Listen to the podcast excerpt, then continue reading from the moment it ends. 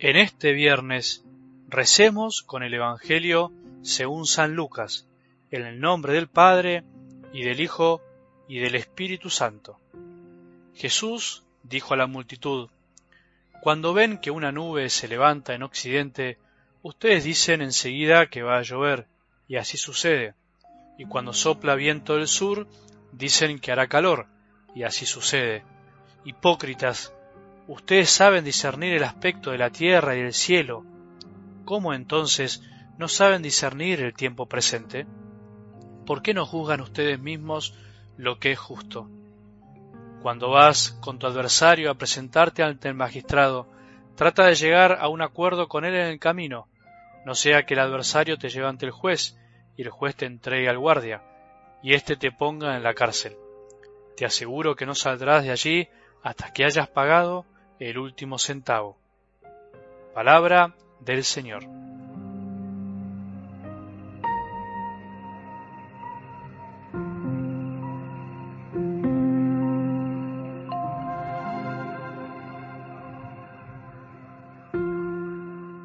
Ser primero es otra cosa, ser grande es otra cosa, no nos engañemos.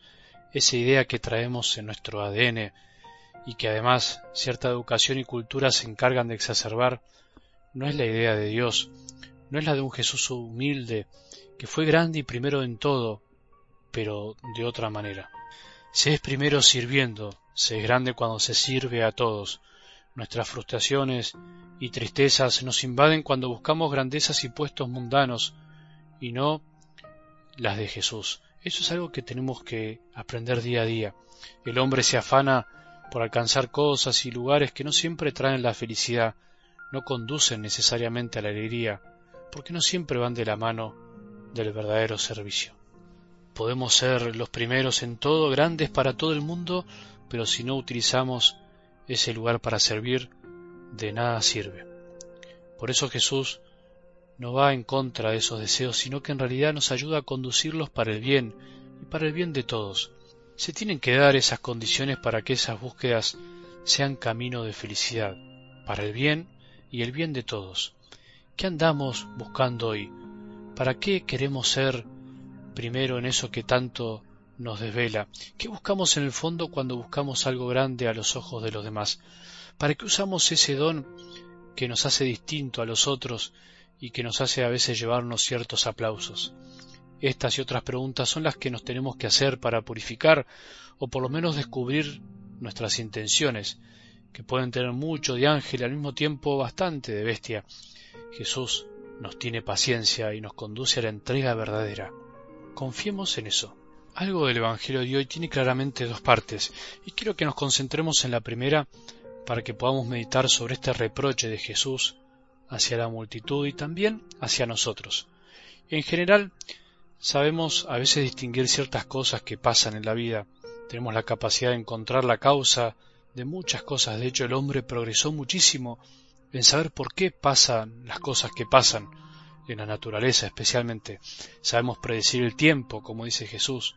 Vemos el tiempo, vemos una nube y sabemos lo que puede traer.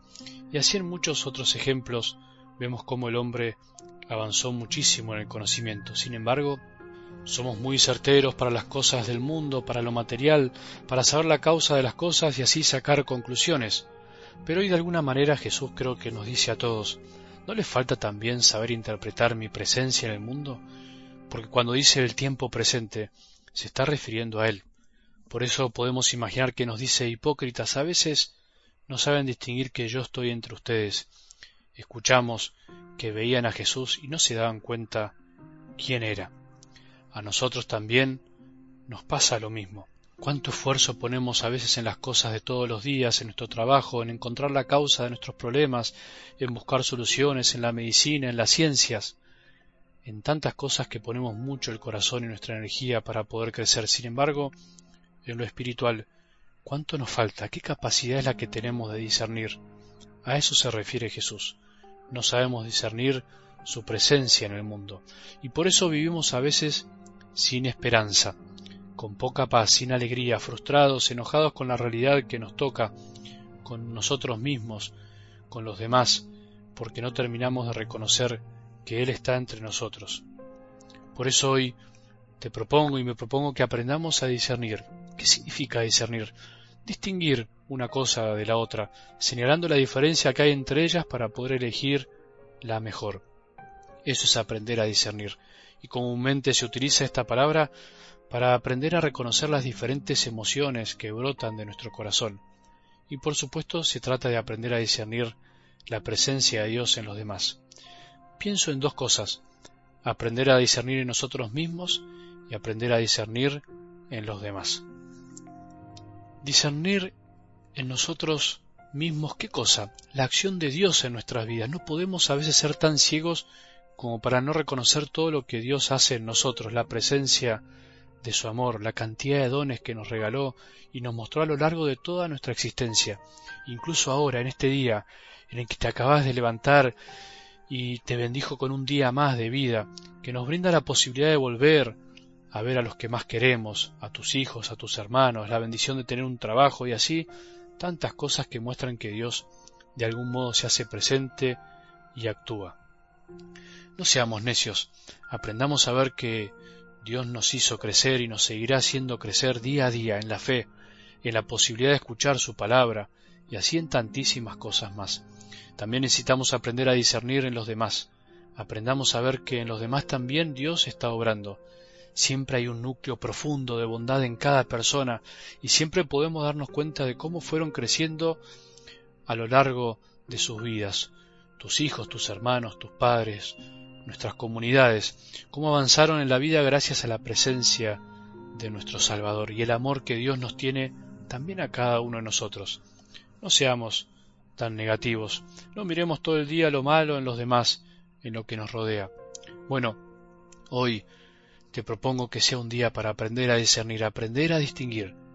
Esto es así porque pasó esto. Acá hay cosas buenas por eso, hay frutos buenos. Aprender a ver eso, a quedarnos con lo bueno y desechar también lo malo. Como dice San Pablo, examínenlo todo y quédense con lo bueno. Que tengamos un buen día y que la bendición de Dios, que es Padre misericordioso, Hijo y Espíritu Santo, descienda sobre nuestros corazones y permanezca para siempre.